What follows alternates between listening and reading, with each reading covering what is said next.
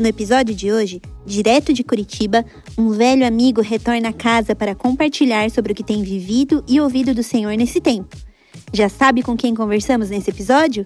Ouça agora no Jesuscope Podcast.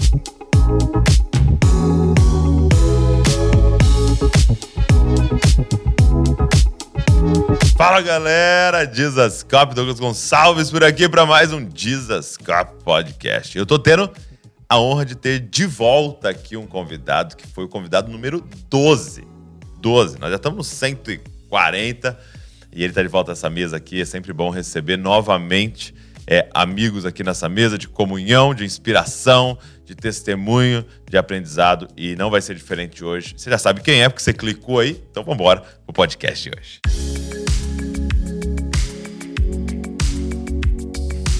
Meu amigo, Leandro Vieira. Alegria, meu irmão. Que honra você vê-lo aqui. Evoluímos, cara, desde que você Olha teve só. aqui no nosso podcast, ali no MEI. Juntava as imagens. Juntava as imagens. Assim. Podcast episódio 12. Que legal. Cara, obrigado, você tá aqui. Leandro estava aqui com a gente na família Desascope, né? Servindo também a igreja aqui. Tiramos esse tempo para gravar. E eu queria até começar falando do fatídico, né? Acontecimento aí de você ter perdido o seu Instagram. né? Pois é, pois é. Antes de qualquer coisa, deixa eu fazer o registro, né? Fala, São por 10 favor. anos. 10 né? O pai anos. tá on, né? Respeita o pai. Fazem 10 anos que a gente tem desfrutado de comunhão, né, Douglas? Verdade. A primeira vez que eu vim aqui foi em 2013, foi no Retiro A Cura da Alma, quando Primeiro o Scope retiro. ainda basicamente estava iniciando, né? Sim, até aquele retiro foi como os jovens da igreja, né? Era Oxigênio Jovem, tá? Era o nome do- dos jovens. É, aí depois você veio um que era Jesuscope, né? A gente usou o tema. Colonizadores. Lembra? Banner verde, assim. Da hora, da hora. 10 anos, são 10 anos e, e aí eu e a Fran e o Ben celebramos muito ver o fruto da igreja local. Esse fim de semana é, entre vocês foi maravilhoso, né? Foi a, a pomba bicando no vidro, mas é O sinal de Deus. piada inteira. É, piada. Tem que assistir meu sermão, não. ter que assistir a pregação. Família do Scope. Mas é verdade, é verdade. Agora, tá algumas semanas atrás, eu, eu tive esse problema, tive minha conta do Instagram hackeada, inclusive tá um surto Cara. de contas hackeadas, né? É, vários irmãos estão tendo seus perfis hackeados e foi usado para golpes financeiros, é, oferecendo coisas absurdas. né? Então a gente relembra os irmãos, nunca acredite nesse Isso tipo que eu ia de falar, né? era assim, lógico que eu, tem todo o procedimento pra você não ser hackeado, mas pelo amor de Deus, quando você vê um stories de alguém falando faz um Pix aqui que você vai receber tanto, não faça, nem se fosse o Leandro mesmo. Não Exatamente. faça, não faça isso. Não, aquele tipo de investimento estava sendo proposto no meu Instagram é assim: invista Qual era? 10 mil, É. em duas horas saque 20. Se eu soubesse, gente, eu não teria contado para ninguém. Eu ia ficar milionário sozinho ali, É, um mês investindo e reinvestindo. Mas infelizmente, irmãos caíram no golpe, Douglas. Caíram. Só que eu soube 18 mil reais de prejuízo de quatro ou cinco famílias que eu soube que investiram. É, então, aí vocês compartilharam o Desoscope, o Salomão, vários amigos com contas grandes também. Eu tinha mais de 100 mil seguidores já. E, e por causa da denúncia, o Instagram derrubou. Porém, agora o algoritmo tá meio que perseguindo. Né? Eu estou sendo perseguido pelo algoritmo. Deus. Eu criei uma conta nova, Derrubou ele derrubou, dizendo que ela não segue as diretrizes da comunidade. Criei uma terceira conta, ele derrubou novamente, dizendo que ela não segue as diretrizes da comunidade. Ah, antes que todo mundo coloque vários comentários sobre o que eu poderia fazer, as pessoas Sim. que contrataram, eu já fiz, gente. muita e me gente tentou informaram, ajudar, né? isso, me informaram que talvez a única opção seria judicial. Mas, Douglas, isso tudo para mim está sendo pedagógico da parte do Senhor. Então, até o presente momento desse podcast, eu estou inclusive utilizando uma conta é, reserva, que era a conta da minha editora. Uma conta falsa que é o Pablo 227. Não, é a conta da minha editora, mas para interagir com alguns irmãos. Mas eu realmente estou considerando ficar um pouco é, fora das mídias sociais por um período. Quando eu escrevi o Evangelho Completo, eu fiz isso, passei quase um ano fora. Eu estou trabalhando no meu novo livro, Feridos pela Igreja. Muito bom. É, tô parindo esse livro já para os irmãos saberem. Poxa, Leandro, você está falando que está escrevendo esse livro tem mais de seis anos. Não, é, a mensagem eu preguei em 2017 no, no Discoscope, na 17. Bíblica da Paz. Então a gente está com Seis anos. Seis anos. É. É, inclusive a gente vai falar talvez um pouco o porquê desse tema, mas eu tô considerando um pouco ficar mais recluso, dedicar mais tempo à oração, dedicar mais tempo é, ao estudo sistemático das escrituras e à vida da igreja local. Eu realmente, é, já antes disso, tenho sempre essa crise constante com essa hiperexposição da nossa geração. Isso sempre me inquietou Porque bastante. a, a- a rede social, a própria internet como um todo, né? Ela é essa faca, né? De, de dois gumes, né, de dois fios, né? Que tem um benefício tão grande, né? Então, eu percebi, por exemplo, quantas pessoas estavam sendo profundamente enganadas em seus contextos e por ter acesso a um vídeo ali, a uma pregação, a, um, a uma leitura tal, os olhos dela foram abertos, né? E, e pessoas foram libertas de verdadeiros cativeiros, né? Mas ao mesmo tempo, quantas pessoas estão cativas, né? Por causa. Então, assim, essa, essa coisa dúbia, né, que nós temos, é- que é tão complexo de a gente lidar, né? Exatamente. Então, eu no presente momento, eu acho que a gente vai até usar aqui o, o arroba da nossa igreja local. Tá. Vou te pedir. Colocar o- Para quem quiser nos contatar e o pessoal da igreja lá passa meu e-mail. Eu devo ficar mesmo um tempo mais fora das redes sociais. É, na realidade, não sei nem se volto, Douglas, Uhum. porque isso já é um questionamento do meu coração há muito tempo. É, eu não sou alguém que lido bem com a exposição, Ok. com, com as coisas muito grandes, com o extraordinário. Assim, eu, eu prefiro a vida mais ordinária, mais comum. Sou um pastor local, um plantador de igrejas. e Eu amo essa coisa da mesa, né? A gente tem desfrutado disso há tantos anos. Entendo o papel de movimentos como o Disuscope, que para mim, na minha vida, foi uma benção significativa, né? Fez com que minha voz chegasse a muitos lugares que não chegariam. Você, quanto tempo, né? Até hoje, você não conseguiu me convencer de uma coisa, Douglas. Eu não tenho um canal no YouTube. Olha só, cara. Eu me sinto trabalhar. especial, Preciso cara. trabalhar. Eu me sinto especial. Eu não tenho um canal no YouTube. Eu não tenho ideia de como se faz um canal no YouTube e como é que se postaria um vídeo lá, né? Quase um dinossauro aí. Tô chegando em 42 anos, mas dizem que internamente eu já passei de 70, né? Entendi. Eu sou... entendi. Então eu tô pensando muito nisso, nessa hiperexposição e no mal que isso tem causado para nossa geração. Sim. E talvez toda essa situação com o meu Instagram tenha alguma pedagogia de Deus para mim. Eu tô querendo entender o que o Espírito quer comunicar comigo. Entendi. Porque qual que é o perigo dessa hiperexposição? Então, é, sempre que eu viajo, eu tô sempre lendo, né, Douglas? E nessa vinda para cá, por causa disso, eu ah, escolhi uma literatura daquele é, filósofo norte-coreano, norte-coreano não, sul-coreano, o Byung-Chul Han, norte-coreano, ninguém ia conhecer se fosse, né? Não sairia de lá. Sul-coreano Byung-Chul Han, que ele escreveu uma série de livros, eu acho que o mais conhecido é A Sociedade do Cansaço, são livretos pequenos, mas ele ah, escreveu um chamado A Sociedade da Transparência, onde ele fala sobre os males dessa hipervisibilidade. E a gente até conversava ontem, eu conversava hoje, eu queria ler uma citação. Ele cita um autor e ele diz que esse autor afirma que as coisas que estão a serviço do culto, elas são importantes porque existem e não porque são expostas ou porque podem ser vistas. Ele diz: ah, para as coisas que estão a serviço do culto, é mais importante que existam do que sejam vistas. Seu valor cultual deve-se à sua existência e não à sua exposição. Ele continua e diz o seguinte: a prática de colocá-las reclusas em espaço inacessível, ou seja, o sagrado, as coisas espirituais, as coisas concernentes ao culto, limitando o acesso a elas, eleva o seu valor cultual. Então é curioso, esse autor, inclusive, é, é quase que um niilista. Ele tem um tipo de crença que seria um niilismo moderado. Então, naturalmente, eu não advogo todas as ideias dele de maneira nenhuma. Mas aqui ele está se amparando num princípio cristão e dizendo que as coisas concernentes à vida espiritual, ao culto, elas têm valor em si mesmas. Elas não carecem de exposição. O próprio Senhor diz: Tu, porém, quando orares, entra no teu quarto, fecha a tua porta, ora em secreto. Hoje a gente entra no secreto e faz um stories. Tô aqui no meu secreto. tipo... Olá, 10 mil pessoas. Tô aqui no meu secreto. Então, assim, e essa crítica que ele traz, Douglas, é, para mim é muito pertinente, porque ele vai levar esse raciocínio e vai dizer por que, na sociedade da transparência, nós temos essa, essa tirania da exposição, essa necessidade de mostrar tudo. Ele diz que por causa do capitalismo, tudo é mercadoria. Hum, então, entendi. a coisa em si só tem valor se ela for comercial. É o valor de mercado. É o valor de mercado, valuation.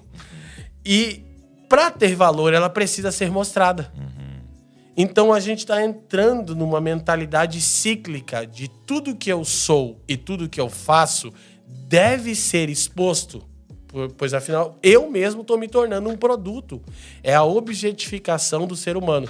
E aí a crítica dele, uh, o Byung-Chul Han, ele me lembra muito o Zygmunt Bauman, que são, é um outro sociólogo que os caras parecem pastores falando. Os caras são ateus, mas você lê os caras, cara, pai, tô lendo um pastor. Ele diz que isso é a essência da pornografia. O que é a essência da pornografia? é a exposição absoluta, a hipervisibilidade que torna algo possível de ser visto por completo e de então ser consumido. É interessante que ele diz como se fosse o seguinte: ele diz que o belo ele é algo que traz sempre, deve trazer um aspecto de mistério. E isso ecoa muito com as escrituras. Por exemplo, o, o, o, belo está é, ele cita, ele fala do romance aqui e de uma relação é, é, sexual de um casal. Ele usa, ele diz o seguinte: o belo está em você perceber a beleza da amada, que é a parte da pele que aparece dela entre a manga e a luva, quando ela tivesse com uma vestimenta de gala. O pornográfico não. O pornográfico te mostra tudo, porque você tem que ver completamente tudo e decidir se você quer comprá-lo.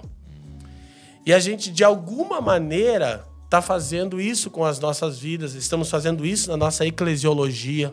Tudo tem que ser mostrado por completo, porque tudo se tornou pornográfico, ou seja, tudo se tornou comercial. E é muito doido porque, como ele disse, né, é como se a existência daquilo não fosse suficiente, né? Então, o fato, você usou o exemplo, né? Eu entrar no quarto, fechar a porta, e eu ter comunhão com Deus, eu ter essa comunhão com Ele não é suficiente. Né?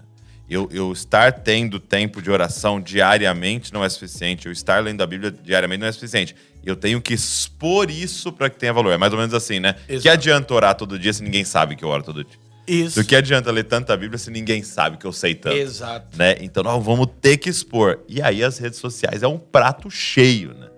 Exatamente. É, é tipo, e isso é tirano. Ele usa várias vezes a expressão violência. Hum. Porque é como se uma violência com a nossa alma. Ele diz assim: ó, a nossa alma não foi feita para ser absolutamente exposta.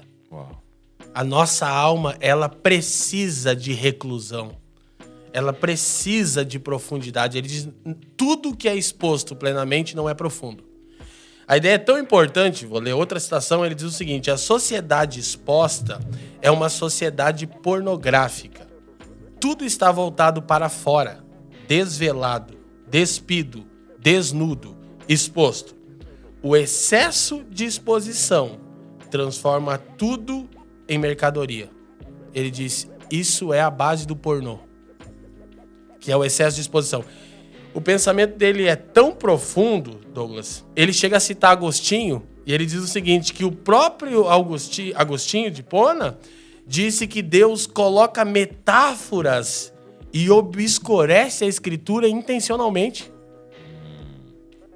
Porque tem um valor no mistério. E isso corrobora com o que o autor de Provérbios diz quando ele diz a glória de Deus é ocultar as coisas. Gente, a glória de Deus é ocultar as coisas. Mas a nossa inquietação é expô-las. Porque aí você tem é, um chamado à intimidade. Né? Exatamente. É, venha para mais e mais e mais perto de mim, e quanto mais próximo de mim, mais te mostrarei, né? Então não é esse postar expondo tudo, né? Mas é um convite à intimidade, né? É, é, é interessante que eu estava pensando exatamente nisso agora pela manhã. Outra coisa que ele diz, para a gente amarrar bem o entendimento, ele diz assim: ó, a consciência de estar exposto a um olhar ou a olhares cria, portanto, um vazio, atuando como desencadeador violento de processos de expressão, que ademais vivificam o rosto. O que, que ele quer dizer? Ele quer dizer que quando você tem consciência que está sob olhares, você já não é mais natural. Você já está sendo objetificado. Mesmo que você tá tentando ser autêntico. Você não tá. E aí, eu tava lendo isso agora pela manhã, Douglas, e pensei o seguinte: por que podcasts como esse formato é que funcionam hoje? A razão é simples, você sabe melhor do que eu. É porque quem está nos acompanhando quer ver uma conversa real. E a gente, de algum, alguns momentos, chega a esquecer as câmeras e tá trocando ideia. né? Isso. E o que que viraliza nos cortes? Quando a gente engajou aqui no Quando podcast, soltou. a conversa. Daqui a pouco vai ter esses cortes, gente, fica tranquilo. Então, por quê? Porque quem tá vendo consegue perceber. Ah, Isso foi verdade. É. Isso foi natural. Então ele diz que essa mentalidade de hipervisibilidade, de não ter mais oculto, de não ter mais o mistério, de ela é pornográfica e ela tá objetificando o ser humano e fazendo de tudo e todos mercadorias. Aí, inclusive, ele fala o seguinte: isso precisa de afirmações de positividade. Aí ele diz: por que, que o Facebook até hoje não colocou um botão de dislike? Porque o dislike, aí ele fala do, do papel, é muito curioso, cara, porque isso corrobora muito com o ensinamento bíblico. Ele fala do papel e da importância do negativo. Porque o negativo me obriga à reflexão.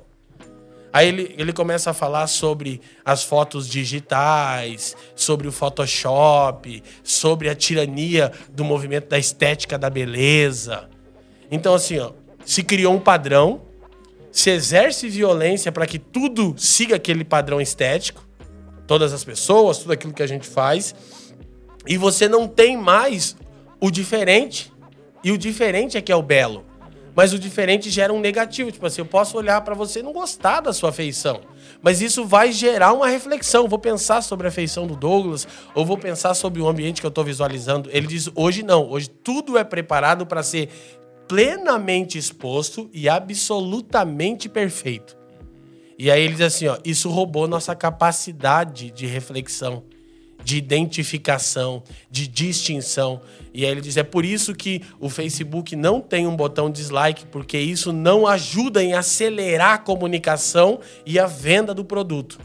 Tem que ter like. Gosto, gosto, gosto. Daí ele diz: só que o nosso padrão do, do I like caiu. Porque eu não tenho nem tempo de refletir, eu só dou like, gostei, gostei. Mas a pergunta é: você gostou do quê? Do que, que você gostou nessa frase? É Do que, que você gostou né? nessa imagem? Isso, você não refletiu. Então a gente tá, gosto, gosto, gosto, gosto, gosto. E aí ele diz que, então, isso acelera a comunicação e acelera a oferta. É por isso, é assim que a rede social funciona. E nós sabemos que é. Então, assim, a gente está cada vez mais preocupado. Eu preciso expor isso aqui. Lógico que, como você falou, poxa, a gente tá num podcast. Jesuscope é um dos grandes veículos de comunicação cristão do Brasil. Mas o grande desafio que você tem, Douglas, como quem encabeça o movimento, é sempre estar olhando para dentro de si e dizer, cara, eu tô fazendo isso porque eu quero levar a mensagem ou porque eu me sinto pressionado pela tirania de expor tudo que eu faço. Isso é subjetivo. É só você diante do Senhor que pode dizer. O Davi Lago, quando veio, ele, ele falou, fez um vídeo comigo sobre mídia, né? E, e ele falou isso, né? Que a- o conceito de mídia é meio, né? Ele é o meio.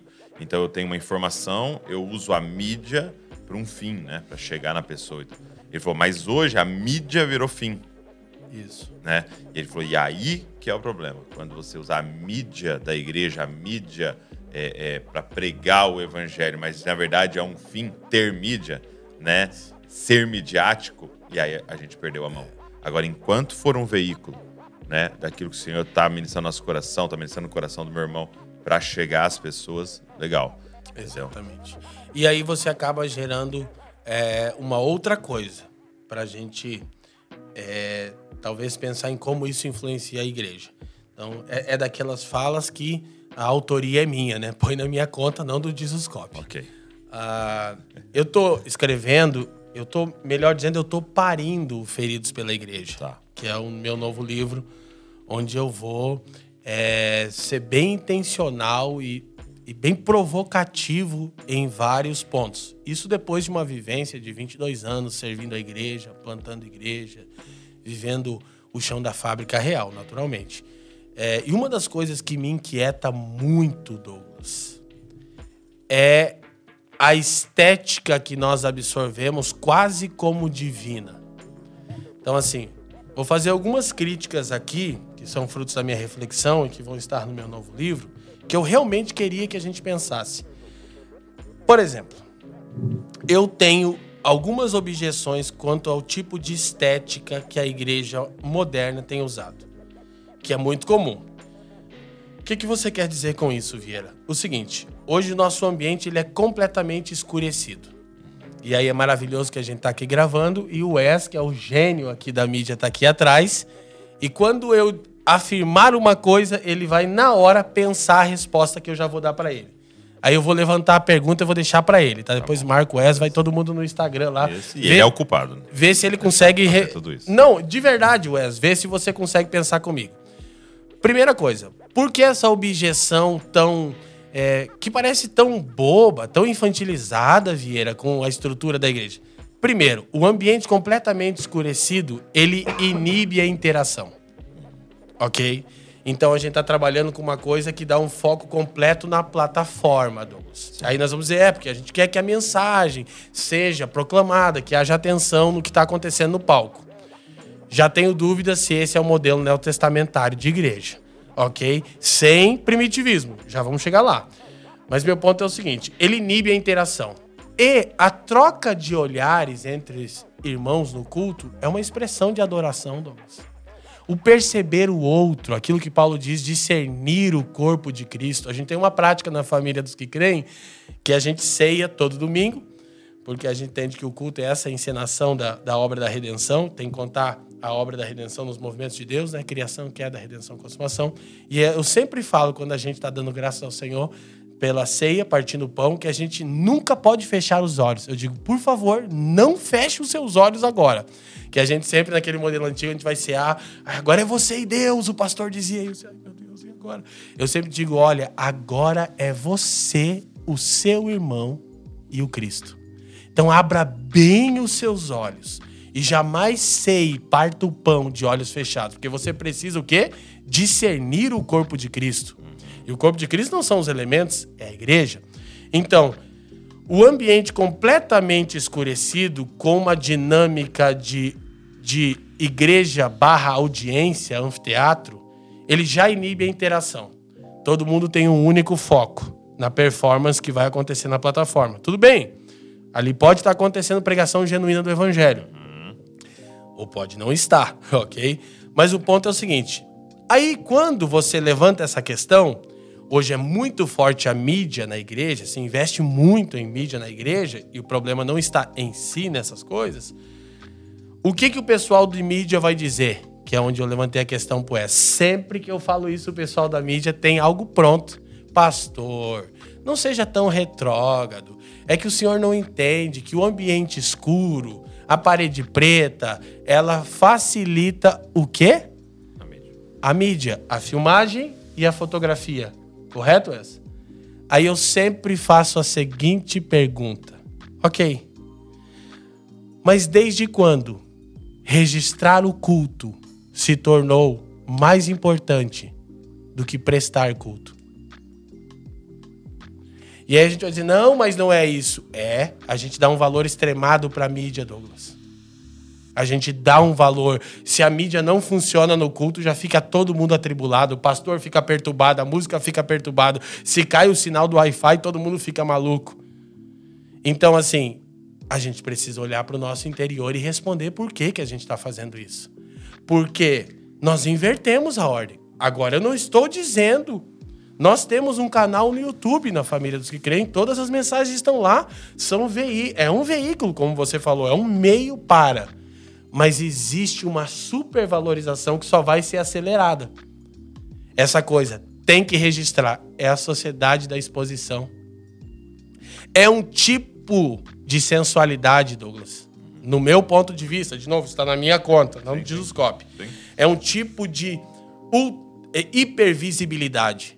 Então vou dizer de novo. Lógico que a gente pode pensar numa estrutura que viabilize uma comunicação com excelência, podemos. Mas prestar culto sempre será mais importante do que registrá-lo. E a gente está mais focado em registrar o culto do que em prestar culto. Basta ver uma coisa que virou hábito. Você está no momento de adoração, você está no momento de palavra e os irmãos estão com o smartphone levantado fazendo stories. E aí a minha pergunta é: a reverência na nossa geração está onde?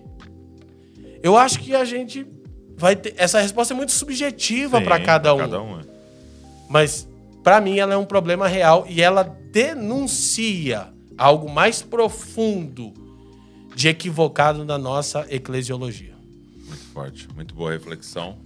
E é como você disse, né? É, passa muito pelo coração, passa muito pelo porquê está fazendo isso, né? E, e, cada um vai ter que responder, né? E cada um vai ter que olhar para dentro de si com coragem, né? Para responder essa pergunta. É, você tem se dedicado é, nesses últimos anos de forma muito intensa à igreja local, né? E é engraçado que a gente plantou meio juntos, né? É, a família de Ascop fazer cinco anos, lá vai fazer cinco, cinco anos. anos. Foi fazer seis, no né? mesmo mês, praticamente, Verdade. né? É. Mesmo mês. Setembro, agosto, setembro? Isso, foi setembro. Acho que lá foi agosto e nós foi setembro. Isso, né? você foi lá e a gente veio pro Jesuscop e no Jesuscop a gente dia. fez a inauguração que pregou eu e seu pai juntos, verdade, né? Verdade. No sábado foi é, a conferência da SCOP, domingo em São a gente Paulo inaugurou a, gente veio pra cá. É, é isso. Doideira, loucura, cara. É, nossa. Não repita. isso não se repita. É, e você tem se dedicado à igreja local e eu percebi é, vários movimentos de vocês é, pensando bastante em como fazer isso, em, em qual. Vou usar uma palavra aqui, mas em, em qual modelo né, seguir na plantação da igreja, em como fazer. É, e eu queria que você falasse um pouco sobre isso, o que vocês têm refletido sobre. Legal. Ontem, na nossa conversa com o Dwayne Roberts, né, eu, eu dei um problema para vocês lá tra e traduzir aquele termo, né? Eu não sei nem como se você falou aqui no inglês, que eu disse que assim, em outras épocas, essa afirmação que eu vou fazer agora seria uma coisa absurda para mim, além de humilhante, absurda hoje eu vejo como um ponto positivo. A família dos que creem, a igreja local em Curitiba, ela é uma coxa de retalhos. Sim. Então essa é a afirmação absurda, né? Porque, poxa, na nossa época. Desculpa. Na nossa época de menino na fé, nós queríamos ser os, os detentores do novo de Deus. Não, nós estamos vivendo algo incrível, jamais visto na história da é. igreja. É. Meu Jesus, me perdoa. Assim, eu já pedi tanto perdão pro Senhor. Você lembra uma vez estava lá no, no Ex aí o Noivo? Aí e tinha essa vibe, né? Nossa conferência novo, anual, Ex aí o Noivo, é, era doideira. É, é, o novo de Deus. Aí você convidou o Azaf Borba. Isso. Aí ele subiu, a primeira coisa que ele falou assim: gente, o novo de Deus, pra gente é o de novo de Deus. É, graças a Deus, nos ajudou muito o Azaf. Então, assim, é, é, é uma coxa de retalhos em qual sentido? Primeiro, que hoje nós olhamos para toda a tradição histórica da igreja. E, e, e, aí, por algumas influências que tivemos, eu já falo aqui adiante já, é, a gente por um tempo abraçou um tipo de primitivismo eclesiológico. O que, que é o primitivismo eclesiológico? É aquela ideia que assim, eu preciso olhar para o Novo Testamento e replicar aquela forma exata de ser igreja. E isso é ser fiel à natureza, vida e vocação da igreja. Então a gente teve esses extremos, esse extremo, ficamos vários anos é, vivendo só igreja orgânica nos lares, que é maravilhoso, esse valor permanece entre nós, mas era uma resistência a algo. Você chamou que era um. Mi, mi, como é que é? É mimetismo bíblico. Mimetismo. É a ideia, a gente, de, de pegar, achar que tem ali o, um, um, projeto pronto no Novo Testamento que tem que ser replicado. Então tem que olhar para o Novo Testamento e replicar. A gente já chega lá, é importante. Mas por que, que é uma coxa de retalho? É no sentido de que eu fui adepto daquele pensamento falso que cresceu muito no meio é, desses movimentos orgânicos. Inclusive no podcast do Marcondes, ele citou o Frank Viola é, e o dano que o cristianismo pagão fez. Né, o livro do Frank Viola, que foi uma das grandes vozes influentes da América do movimento de igreja orgânica. É, e o Frank Viola nos influenciou muitos, muitos anos atrás. E eu tô relendo o Frank Viola para escrever agora. E agora eu fico olhando e dizendo, meu Deus, que absurdo. Não, não, não. Porém, porém, eu acho que eu sou mais, eu sou mais, eu sou mais é, participe do Frank Viola do que o Marcondes. Entendi. Eu gosto muito das é críticas provocativo, do né? Frank Viola. Isso tem a ver com a minha natureza, né? Eu tô sempre procurando alguém para brigar. Então, se eu tô brigado com você, irmão, fica em paz, não é pessoal. então, assim, mas nesse sentido de que considerava, o, assim, ó, desde Constantino, essa, esse é um discurso, Douglas. De Constantino para cá, terceiro século para cá, a igreja se desviou. Então, Deus. muita gente tem isso, eu tive por muito tempo. Há muitos argumentos fortes para isso, mas é um equívoco. E o equívoco é tão simples, porque significa acreditar que nesse espaço de tempo de quase 1700. 1700 anos, o Senhor perdeu o encabeçamento sobre a igreja. Então, não pode ser assim. Então, depois que a gente amadureceu, a gente conseguiu e estamos conseguindo olhar para a história da igreja com cautela, mas dizer: não, não, o Senhor tem sido soberano. Ele fez coisas muito pontuais na história da igreja. Então, nós agora não queremos ser a igreja de Atos, nós queremos ser a igreja de Apocalipse. Nós queremos avançar. Então eu tenho dito o seguinte: aprendi uma coisa depois de muitos anos trabalhando e vivenciando a vida da igreja. A igreja não é nada menos do que os dois mil anos de história para trás nos disseram, mas eu tenho uma convicção: ela é muito mais do que isso. Então a gente está agora respeitando e honrando a história, mas sempre com desejo ardente de que tem algo a mais para experimentar na nossa eclesiologia. Ok. Então, já en- engatando aqui a, a terceira marcha, eu diria que a gente tem pelo menos três é, abordagens equivocadas hoje na busca por essa eclesiologia. A primeira abordagem equivocada é o mimetismo bíblico. É essa ideia de que o Novo Testamento tem um projeto fechado e um passo a passo que deve ser tão somente replicado nos dias de hoje e que qualquer tipo de contextualização seria abraçar uma eclesiologia é, infiel. Então, e isso é muito forte, Douglas, porque quando alguém começa a despertar e começa a olhar para a igreja moderna e ver a sua superficialidade, é muito superficial a igreja do nosso tempo. Eu agora é, eu reli o 10 acusações contra a igreja moderna, que é a transcrição da mensagem do Paul Washer.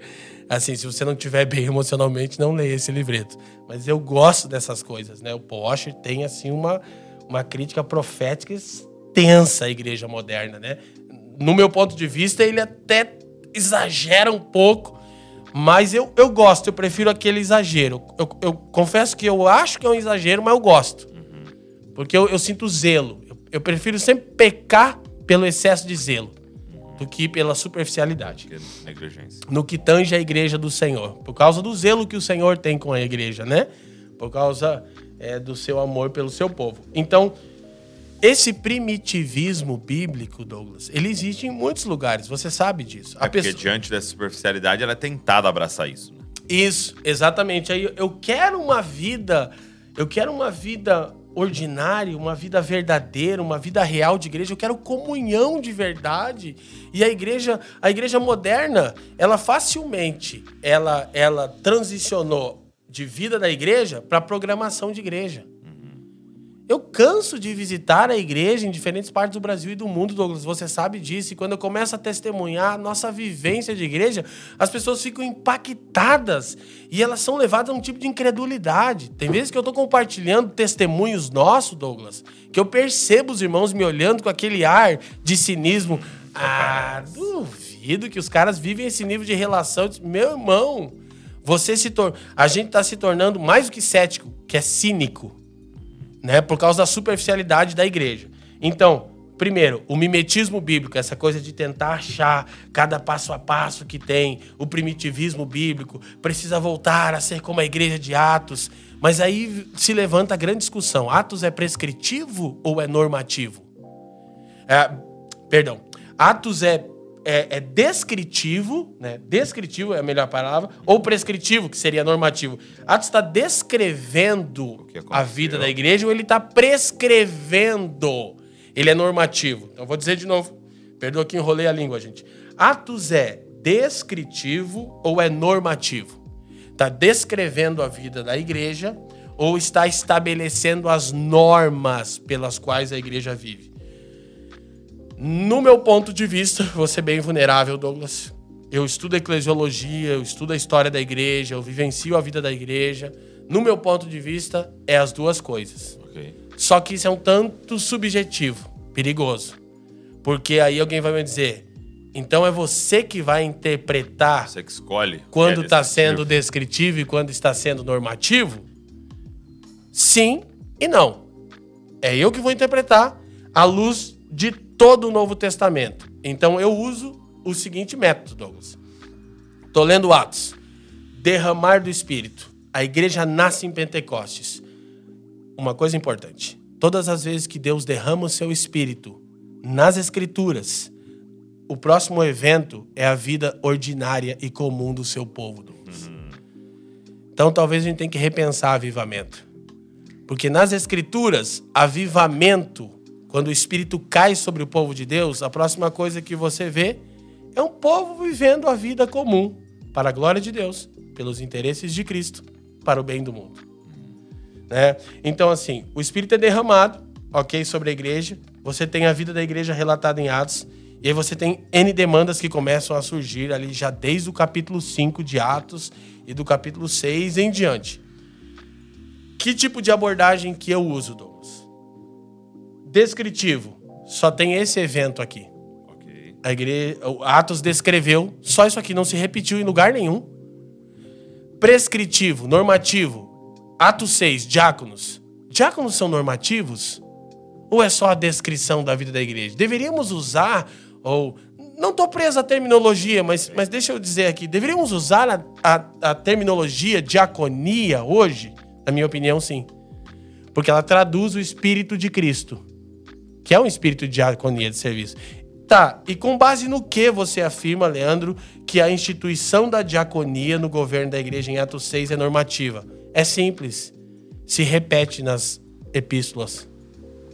É simples. Vai aparecer tantas outras instruções a respeito da diaconia, como do presbitério, que é então uma das coisas que para nós é um valor máximo, o governo plural da igreja no Novo Testamento. Não há pastores solo para mim, um dos principais pecados da igreja moderna, do Douglas, são pastores solos, que lideram a igreja sozinhos. Isso é fadado ao fracasso. Não temos liderança plural de verdade. Não temos, é, assim, estou aqui né, exagerando, né? Quase não temos liderança plural. Quase não temos presbitério real. Quase não sabemos o que é um presbitério neotestamentário, Douglas. Se usa muito a linguagem mas não se tem muito essa prática. Então, nossa discussão tem sido o que é descritivo em Atos e o que é normativo. É normativo quando se repete no Novo Testamento. Você vai ver presbíteros, você vai ver diáconos, você vai ver os encontros regulares se repetindo e mantendo uma forma a partir do pão, comunhão, orações, doutrina apostólica, Atos 2,42. Então, a gente consegue extrair isso do texto bíblico. Mas, de novo, quando a gente abraça o primitivismo, a gente despreza todo o restante da história da igreja e considera que somente a igreja do primeiro século foi fiel. Isso é um equívoco tremendo. Eu já cometi esse equívoco anos atrás, conheço muitas pessoas e hoje eu vejo e penso, poxa, é difícil, eu sei como eu acreditava nisso de todo o coração. Todo mundo se perdeu, todo mundo se desviou, Constantino estatizou o cristianismo, tá tudo acabado. Tem muita gente assim. Ah, E, e- e é uma parada que encontra combustível também no nosso orgulho, né? Porque é muito gostoso só eu ter descoberto qual é a Ser o forma remanescente certa, a forma fiel. certa de fazer, né?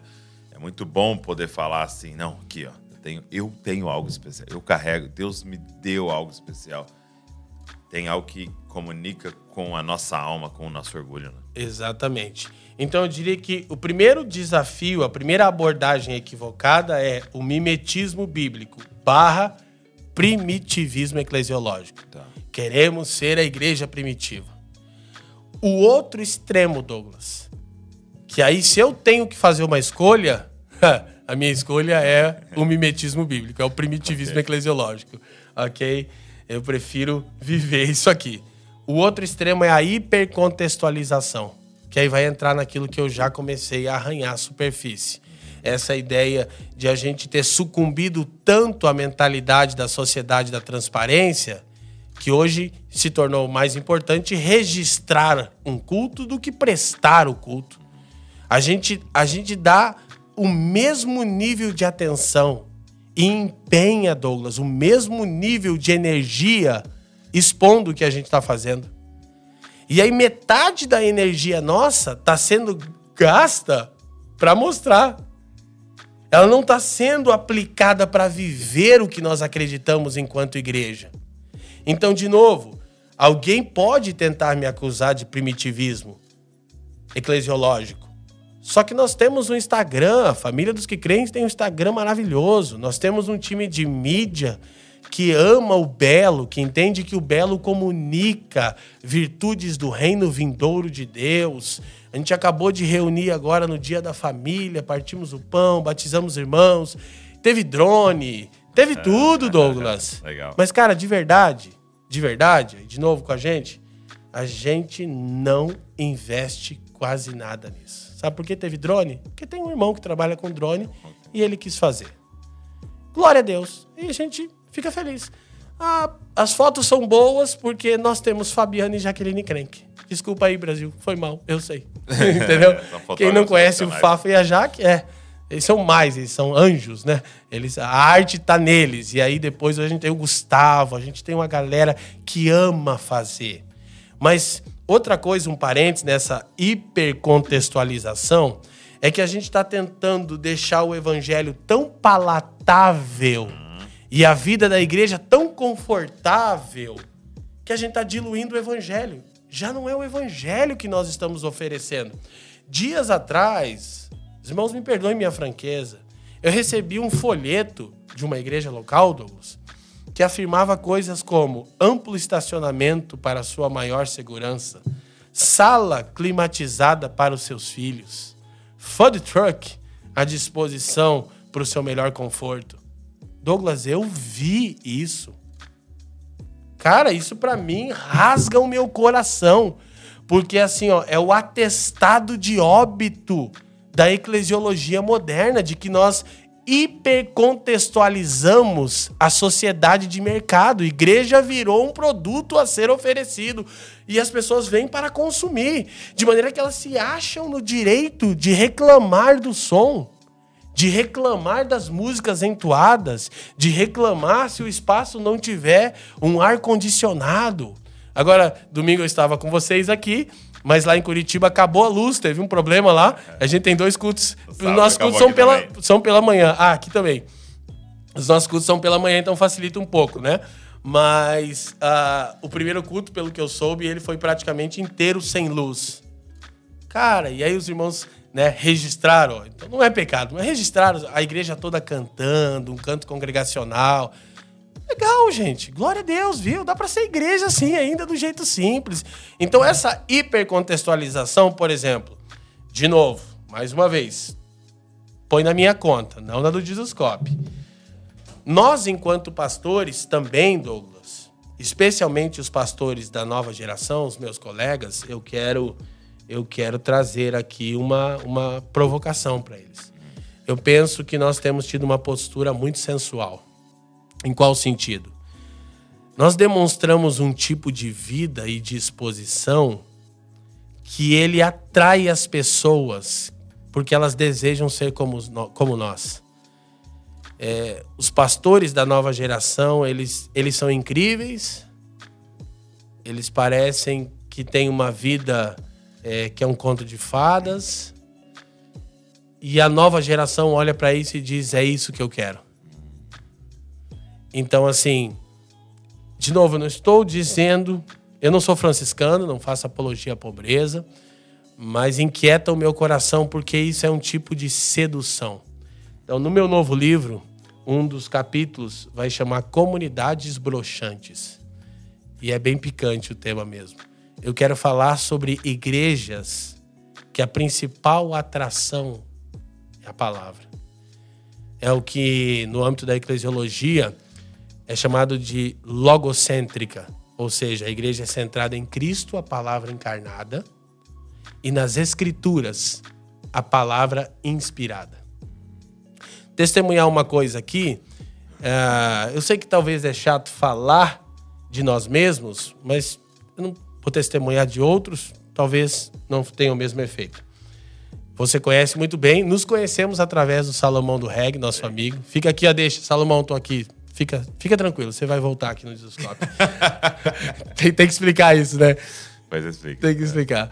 Uh, então, o Salomão é, mudou para Curitiba com a Dai, com o Zafé, com a Zahara. De Cabo Frio, Salomão, regueiro nato, pé na areia, aquela coisa, né? Para vivenciar a vida da igreja. E no, num dia que o Salomão esteve conosco lá, a gente recebeu ele lá em casa, comemos juntos, com o presbitério, com a diaconia, num sábado, e eu viajei no domingo, que é bem atípico, mas eu tinha um compromisso no domingo.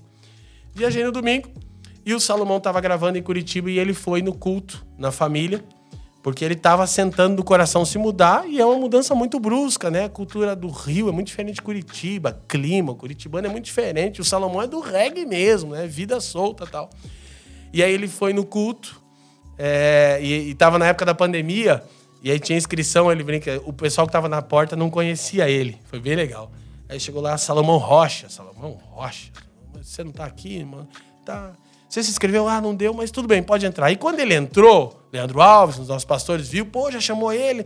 Ele sentou ali num banco que tem do presbitério. Aí o pessoal da porta falou: tá, eu acho que é um pastor, amigo de alguém. Depois eles contando isso, né? E o Salomão ficou no culto. Depois ele me ligou e disse: Vieira, eu vou embora para Curitiba. E eu disse, cara, você tem certeza? Ele falou, você tá 12 anos me convidando e agora você tá em dúvida? eu falei, cara, é que é uma mudança muito radical e tal, mas eu vou vir. Ele falou, sabe uma das principais razões? Eu disse, qual? É, a igreja não depende de você. Eu disse, como assim? Foi o Felipe Bartoszewski que pregou, né?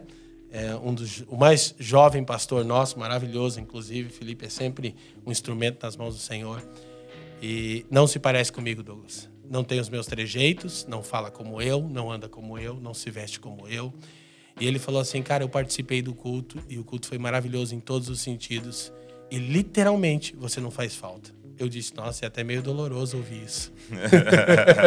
é, mas é verdadeiro, Douglas. Então, assim, hoje a gente está muito.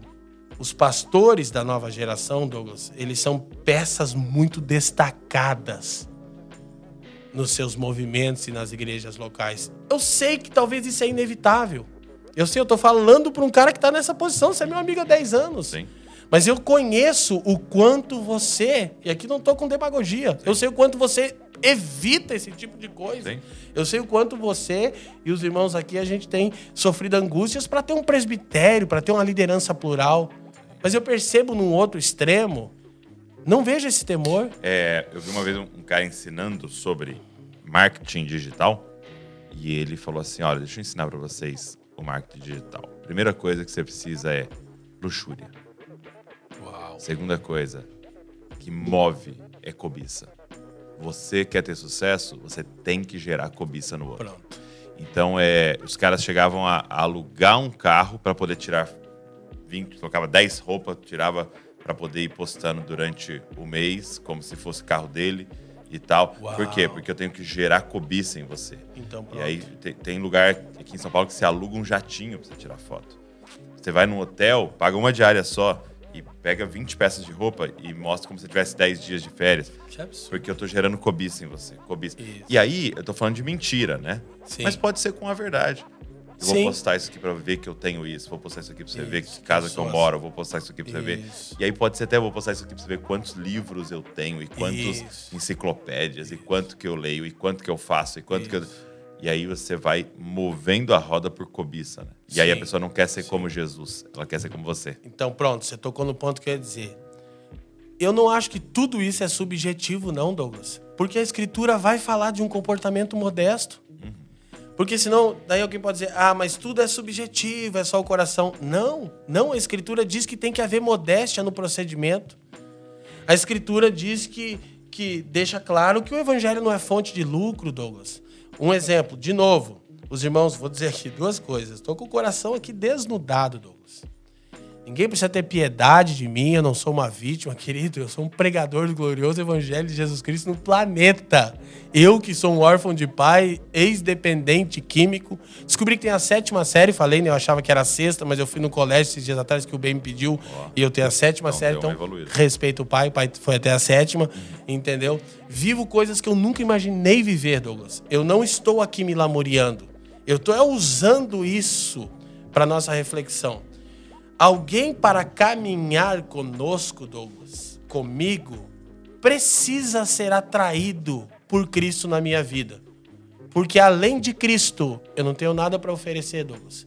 Eu estou há 20 anos no Ministério Tempo Integral, eu moro de aluguel e eu tenho um carro financiado. Eu não estou dizendo que é pecado ter uma casa própria, por favor, gente. E ter um carro pago. Eu já tive um carro pago. Agora ele é mais do banco do que meu. Mas parece que é meu, as pessoas julgam que é meu quando eu estou dirigindo ele. Mas o que eu quero dizer com isso? Eu não promovo cobiça nas pessoas. Eu não, eu não atraio as pessoas porque eu sou incrível. E nós perdemos a reverência. Eu poderia citar tantos homens de Deus que nos inspiram, que já estiveram aqui. Reverendo Hernandes Dias Lopes. Tanta gente que tem um cuidado. Luciano Subirá. Luciano, nosso amigo pessoal. Luciano é um dos pastores, cara, que tem uma ética com dinheiro, que é um troço assim, absurdo. O Luciano é muito cuidadoso. Uma coisa, cara. O Luci... Bom, vou contar uma coisa pessoal dele, mas não vou, é dele. Mas é muito cuidadoso. Sim, Muito. eu E assim, também. me inspira, isso me inspira, Douglas. E a gente, pô, Hernandes Dias Lopes e Luciano Subirá, mano, potencial pra fazer riqueza, o alcance que esses pregadores, homens de Deus, têm. Como que eles utilizam isso? Como é que eles se comportam? Então, isso me inspira. Eu não estou falando que eu sou o único cara que acredito nisso. Entende? É aquilo que você uma vez disse em um dos tantos seus vídeos do estilo de vida de guerra. Vou ter aquilo que eu preciso para cumprir né, a vocação. Então, eu quero sim fazer essa provocação. Que os pastores da nossa geração, eles coloquem o seu coração diante de Deus e respondam para si mesmos se eles não estão seduzindo clientes por causa do seu estilo de vida incrível. Porque tudo que eles fazem parece incrível. Aí o Instagram ajuda isso. A vida no Instagram é incrível. Ela não tem um erro, ela não tem uma mancha na pele, ela não tem. Então, assim. E aí a gente vai dizer que isso é por quê? É porque a gente está se contextualizando. Não, isso é hipercontextualização. A gente está diluindo, o evangelho tem modéstia. Parte da ofensa do evangelho é o chamado a uma vida modesta, Douglas. Ninguém quer fazer isso? Ai, o Leandro tá aqui se vitimizando, sendo franciscano. Ah, ah, ah, ah. Parte da ofensa do evangelho para esse mundo é uma vida modesta. Paulo disse o seguinte: o evangelho não é fonte de lucro para ninguém, apenas para quem já tem contentamento. Então eu tô no lucro, eu não tô me vitimizando, tô no lucro, sou um pregador do glorioso evangelho de Jesus Cristo.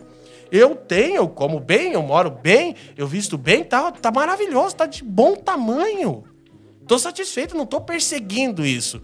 Mas, inevitavelmente, a nossa nova geração de pastores. E aí isso se transbordou pela eclesiologia. Ah, agora, se a igreja não tiver um painel de LED, poxa, não tem um painel de LED. Conheço igrejas que mal têm capacidade de se manter gastando 300 mil reais em painéis de LED, Douglas. Tudo bem, o painel de LED não é o problema em si, mas a custa do quê? De você estuprar a igreja. Nas nossas igrejas locais, tem pessoas que são aposentadas, que dizimam de um salário mínimo. Eu vou investir 400 mil reais num painel de LED, Douglas. Os irmãos me perdoem. Me perdoem, eu não consigo fazer isso. Eu tenho temor disso, cara. Então, de novo, se alguém quer dar uma espiada na família dos que creem, porque pode estar achando que é chão de barro lá. Entendeu? Pode estar achando que a gente reúne embaixo da ponte. Não, a gente preza pelo belo. A gente preza por uma boa estética. A gente entende que isso glorifica a Deus de maneira modesta. Dentro da capacidade. A gente não força a comunidade a nada. É, é, porque o ponto é esse, né? Existem comunidades que têm um painel de LED e que tá tudo bem, porque é uma outra, é um outro contexto, né? Não, não forçou a igreja aquilo, foi dentro da, do seu orçamento e encaixou, né? Mas realmente, dependendo de Mas como ainda é olhado assim, para de isso. novo, vou, vou insistir. Ainda assim, num país como o Brasil, com tanta carência, Douglas, com tanta necessidade, será que isso não pesa contra nós? Eu costumo sempre dizer que a expressão do Senhor para as igrejas da Ásia, tenho, porém, contra ti, faz estremecer o meu coração, Douglas. Cada igreja local, a começar pela família dos que creem, deveria conseguir responder o que o Senhor tem contra nós. Então, eu penso que a gente pode dar um testemunho de contentamento, Douglas. De novo, não é mentalidade franciscana, não é apologia à pobreza. Ser pobre não te torna espiritual, eu não estou dizendo isso. Mas modéstia é sim evidência de saúde espiritual. Contentamento é sim evidência de saúde espiritual. Então, de novo, só para relembrar, amarrar e a gente avançando. O que, que isso tem a ver com hipercontextualização? É que a gente, à custa de se contextualizar, está estrangulando a igreja em todos os sentidos para que ela fique mais palatável, para que a estrutura seja mais agradável, para que ela seja mais moderna. E hoje tem jovem que não quer congregar numa igreja que tem aquela caixa de som Fran. Lembra daquela caixa de som da que é a marca Fran, da, nome da minha esposa? Microfoninho ali ligado na caixa ali. Cara, o que, que é mais importante? Haver fidelidade a Deus, amor ao Senhor, fraternidade entre os irmãos, serviço ao mundo ou estrutura estética bela, moderna, atual. Então, assim, a gente agora vai mudar de espaço na família dos que creem. A igreja está crescendo, graças a Deus.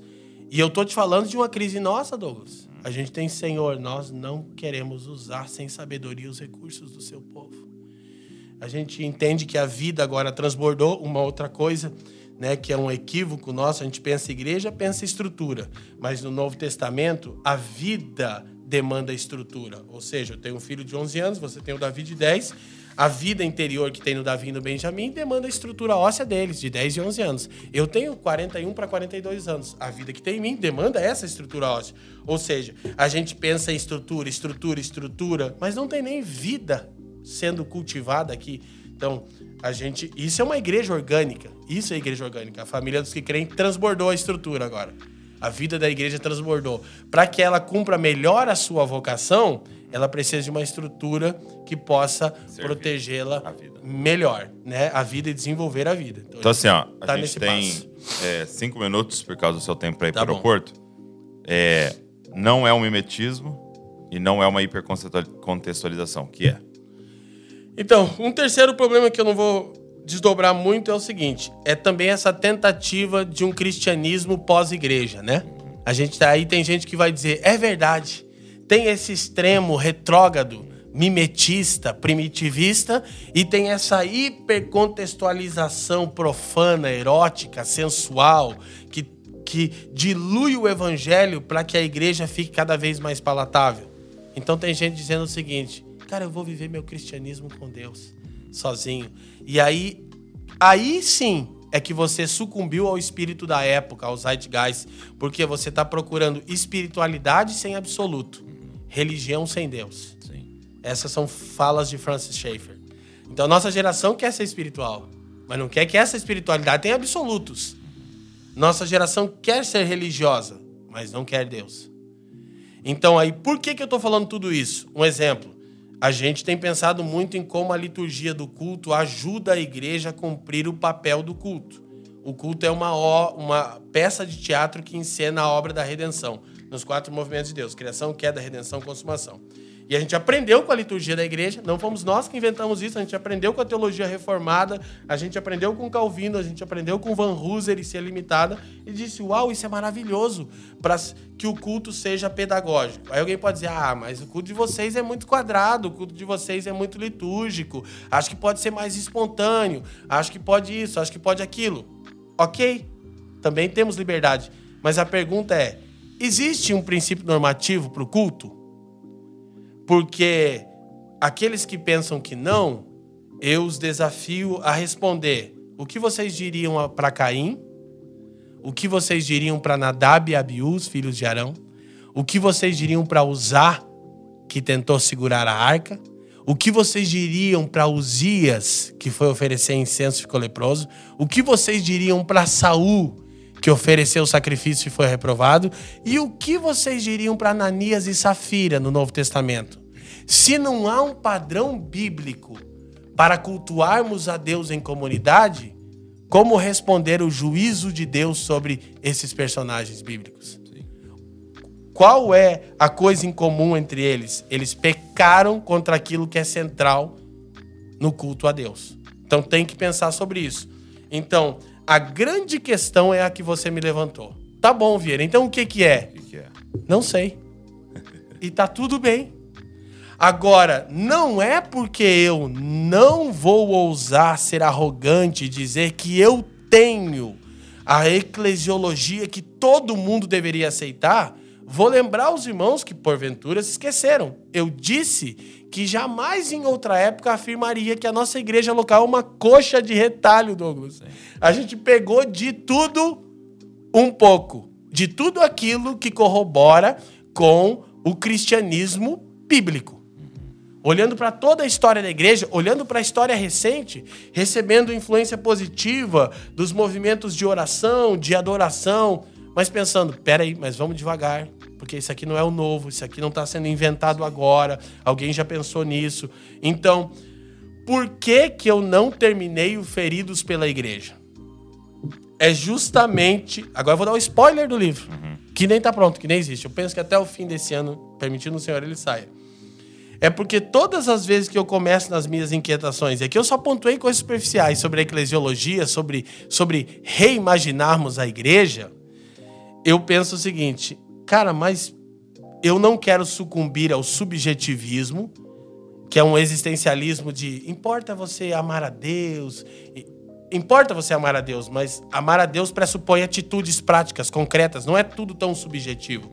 Importa amar uns aos outros? Importa, mas amar uns aos outros pressupõe atitudes práticas. Então vai gerar uma, uma, uma ortopraxia. Não tem como. Toda crença gera uma prática.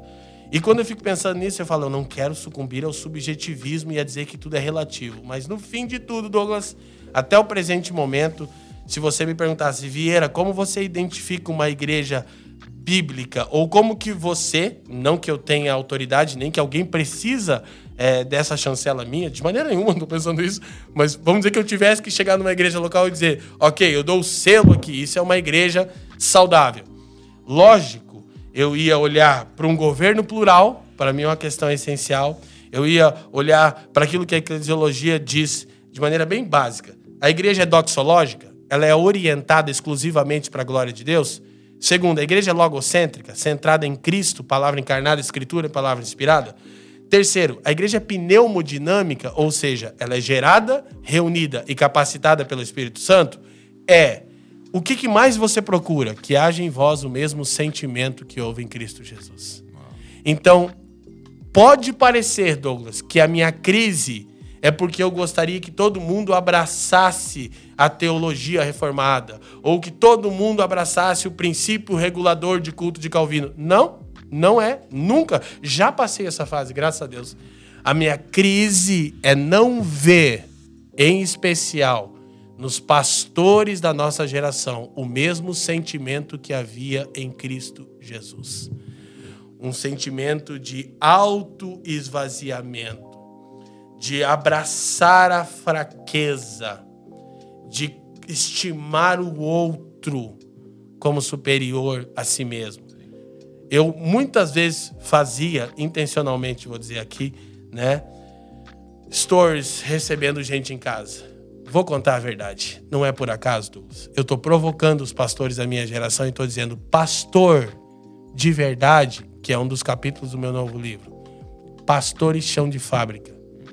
A casa está aberta para todos os irmãos a todo tempo. Douglas. Essa vivência, a igreja local, ela nos despoja dessa esse empoderamento, esse desejo que os líderes evangélicos têm de ser incríveis, de fazer grandes coisas incríveis.